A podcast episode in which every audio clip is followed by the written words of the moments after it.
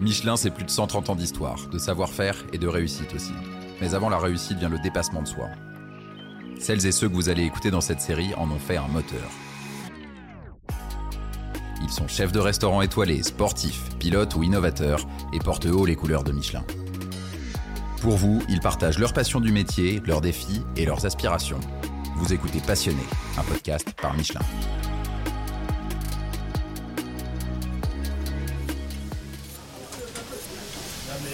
Bruno Verjus, chef étoilé. Bruno Verjus fait partie de ces gens qui ont plusieurs vies. D'abord médecin, puis entrepreneur, journaliste, blogueur food, chroniqueur et même écrivain. À 54 ans, il a une révélation et décide d'ouvrir Table, son restaurant. Là, il se consacre à ce qu'il appelle la belle cuisine, marquée par son amour du produit, sa relation avec les producteurs et une conviction. La cuisine doit être durable. Mais elle ne vient pas sans challenge. Gérer des commandes aléatoires, sublimer des produits d'exception, imaginer quotidiennement de nouveaux menus et recettes pour ne rien jeter. Autant de défis auxquels le chef a dû faire face avant de décrocher sa deuxième étoile. On a reçu les poissons ou pas? Waouh. Quelle heure là hein. Waouh D'abord, on me fait une énorme blague quand, quand j'arrive à, la cérémonie. J'arrive en retard parce que le train est en retard, etc. Et que je veux pas quitter mon, service du midi, ça m'embête. Donc j'y vais quand même. J'arrive en retard, donc j'arrive, la cérémonie est déjà quasiment terminée.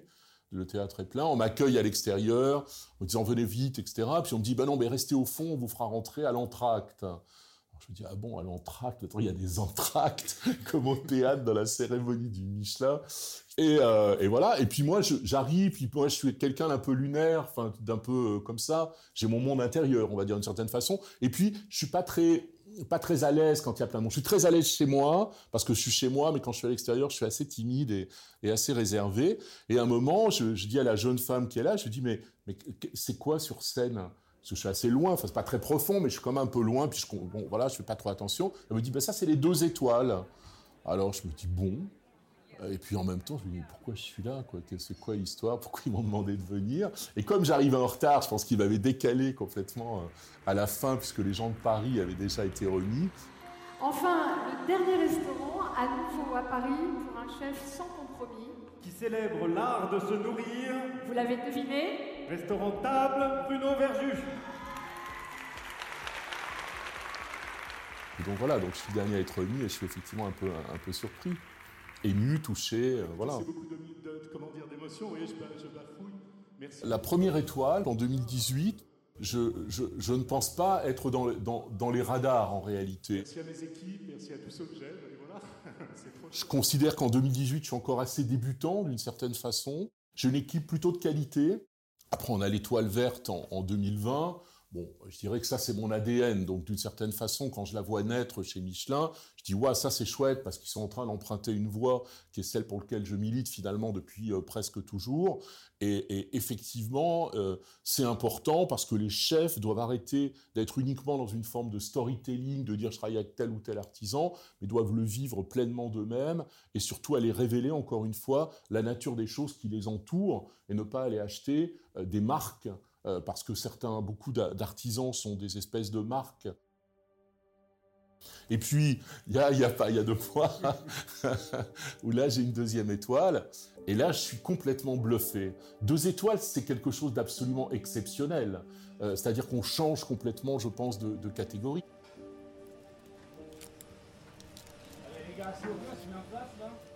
Un jour, je me suis dit, mais j'ai envie de nourrir en fait. J'ai pas dit moi je veux devenir chef, j'ai dit j'ai envie de nourrir. Partons du principe aussi que j'étais plus un homme du faire que du dire. Et je me dis voilà, je dois passer à l'acte, je dois nourrir. Je me dis pas je vais être chef, je vais euh, etc. Je dois nourrir.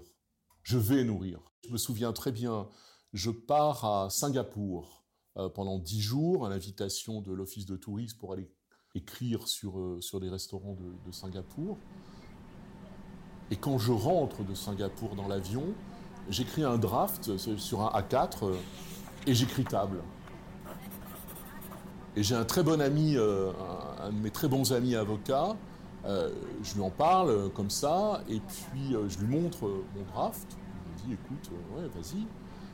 Et quand j'ouvre table, Euh, évidemment, il vient chez moi, il me dit c'est dingue, c'est exactement ce que j'ai sous les yeux, ce que je vois, c'est exactement la page que tu m'as fait lire il y a un an. On peut s'improviser cuisinier, mais ce que je n'avais pas compris, c'est qu'en même temps, on doit s'improviser aussi restaurateur. Alors j'étais tout seul, hein, euh, il faut euh, remettre les choses dans leur réalité. Personne ne veut venir travailler avec vous. Donc vous récupérez tous ceux dont personne n'a voulu. Il y a deux choses qui m'ont frappé terriblement. La première, c'est l'extrême fatigue. Et le vendredi soir, après le service, c'est moi qui fermais, puisque j'avais quasiment personne, et j'avais même pas la force de rentrer chez moi à vélo, donc je me disais, bah, je vais me reposer euh, cinq minutes sur ma banquette, là, ronde, dans le restaurant, et je me réveillais à 7 heures du matin. Je rentrais chez moi le week-end, je passais une journée au lit, je pouvais même pas me lever. Je me levais pour aller aux toilettes, quoi, je retournais me coucher. Et puis, il faut comprendre qu'on doit tout faire. Donc tu es là à 7 heures, tu as tes poissons, tu tapes tes poissons, c'est sans fin. Euh, des équipes qui disparaissent du jour au lendemain en disant ben non finalement euh, on se barre machin etc c'est normal. J'ai des services où j'ai personne. C'est ça hein, quand on débute un restaurant. Au début il y a toujours des gens qui viennent voir. Puis après euh, c'est plus compliqué. Des fois on a une table de 4 à, à 20h30 un soir de novembre. Et puis à 19h45 ils annulent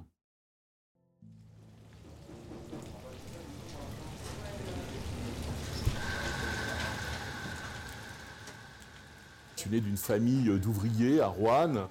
Et donc je comprends que qu'à un moment, il va falloir pousser les murs, les plafonds, les trucs. Puis après, euh, j'ai mes études à Lyon, euh, je pars en Californie et je suis à Los Angeles. Et là, à Los Angeles, c'est la deuxième révélation, c'est-à-dire je comprends que tout est possible. D'un seul coup, je me suis rendu compte que d'une certaine façon, on pouvait arriver à, plier, à plier la carte du monde autrement pour y trouver une place et y faire des choses si on le voulait vraiment. Il y a deux choses qui m'habitent dans la vie et qui sont importantes.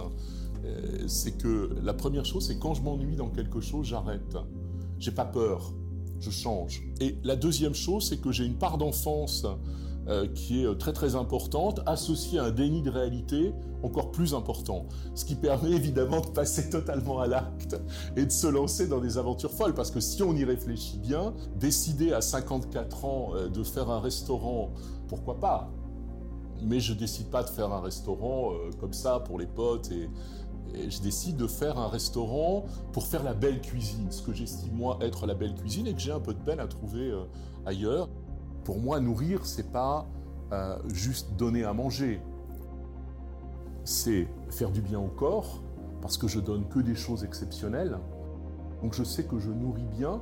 Donc c'est en ça que notre métier, c'est un métier de marchand de bonheur.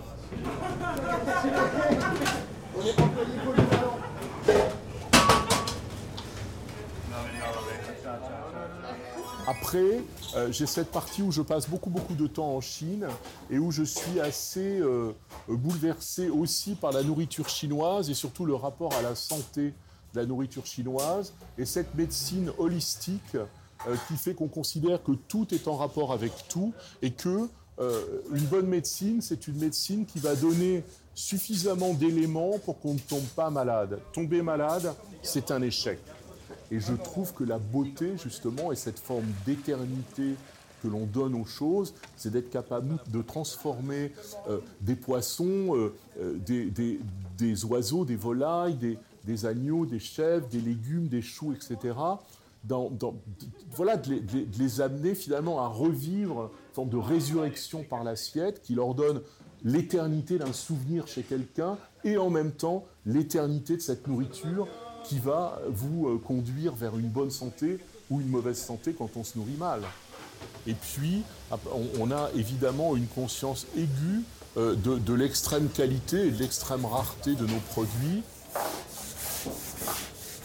Qu'est-ce qui nous manque Juste de homard, quoi. On en a un à midi, c'est bon Dès que je débute table, il y a 9 ans, je décide de ne pas passer de commande à mes producteurs. C'est-à-dire, je leur dis, livrez-moi ce que vous avez dans la quantité disponible quand vous estimez que c'est formidable, parce que vous seul le savez, puisque vous êtes euh, à l'origine des choses. C'est quelque chose que j'ai établi. Alors, ça ça a trois vertus en réalité. La première vertu, c'est évidemment de ne rien changer dans leur écosystème et de les laisser vivre et prospérer comme ils l'entendent. La seconde vertu, c'est que nous, tous les jours, on découvre euh, des produits qui arrivent, euh, certains en tout petite quantité, d'autres en très grosse quantité, avec lesquels on va faire la cuisine. Et donc ça, ça oblige aussi à avoir une forme que j'enseigne ici à, mes équipes, d'avoir une grande souplesse, euh, notamment par rapport à la carte. Et la troisième chose, c'est que d'une certaine façon, il y a une obligation de créativité, euh, puisque finalement, on va récupérer des choses et puis on va les combiner. Et je dirais même la, la dernière chose, c'est que ça, oblige aussi euh, à, une forme de, vitalité qui est le contraire de l'endormissement ou de la répétition ou de l'acte qui se fait sans penser. Et moi, je crois qu'ici, et c'est ce que j'ai appris avec le temps, je suis évidemment le compositeur de la musique et des paroles d'une chanson, de ma narration de ma cuisine, mais en cuisine, c'est pas c'est pas des exécutants, euh, c'est des interprètes. Donc c'est des gens qui, qui prennent ça en eux et qui amènent aussi à la fois leur euh, connaissance, évidemment, leur savoir technique, mais surtout leurs émotions, leurs envies, leurs désirs et leur partage. Et c'est ça qui fait la belle cuisine. Là, on a reçu les premiers haricots verts. Ah, oui, j'ai goûté. Je me suis dit, euh, j'avais déjà une idée en tête. Ce rapport que j'entretiens avec les producteurs, où je leur dis, tu m'envoies ce que tu veux quand tu penses que c'est bien, etc. C'est formidable parce qu'ils font plus attention, ils vous envoient des choses qu'ils n'enverraient pas à d'autres, parce qu'ils en ont qu'une poignée ou, euh, deux exemplaires, etc. Mais quand ils en ont beaucoup, ils vous en envoient beaucoup, ce qui est normal, parce que moi, j'ai pas envie, justement, le zéro déchet, pour revenir à la question, il passe par là. C'est quoi le zéro déchet? C'est pas juste dans le restaurant de rien jeter, c'est de faire en sorte aussi que vos producteurs soient pas obligés de jeter des choses parce qu'ils en ont trop et que personne ne les prend.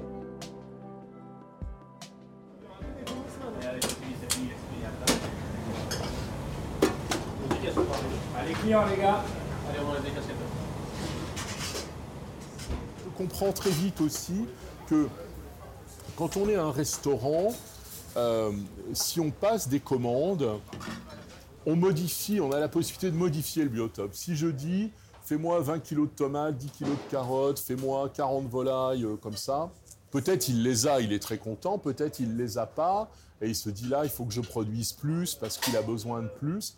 Et donc, d'une certaine façon, avec des gens qui sont dans un équilibre parfait avec leur nature et avec ce qui les entoure, moi, je vais venir les polluer. Parce que je vais venir changer leurs habitudes et d'une certaine façon, je vais contribuer à altérer ce qui m'a fait les aimer ou ce qui fait leur immense qualité. Le produit durable, euh, euh, chez l'artisan, lui, il ne fait pas des produits durables. Il fait des produits extraordinaires qui sont durables euh, euh quoi, évidemment, parce que vous, vous, avez bien compris qu'élever des, des volailles anciennes, euh, euh, pêcher les poissons dans des super biotopes, euh, cultiver des légumes aussi de variétés anciennes ou des légumes en, permaculture ou en agriculture sauvage, c'est évidemment être tout à fait cohérent par rapport à, la sustainability, par rapport à tous ces équilibres-là. Il n'y a pas de belle cuisine sans produits extraordinaires, parce que sans produits extraordinaires, on ne peut pas partager l'amour des artisans et participer à construire une, planète dans laquelle on a envie de vivre.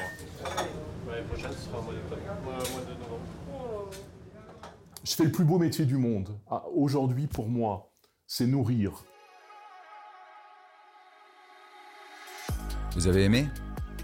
Dans ce cas, rendez-vous dans un prochain épisode à la découverte d'un autre univers Michelin et d'une ou d'un autre passionné.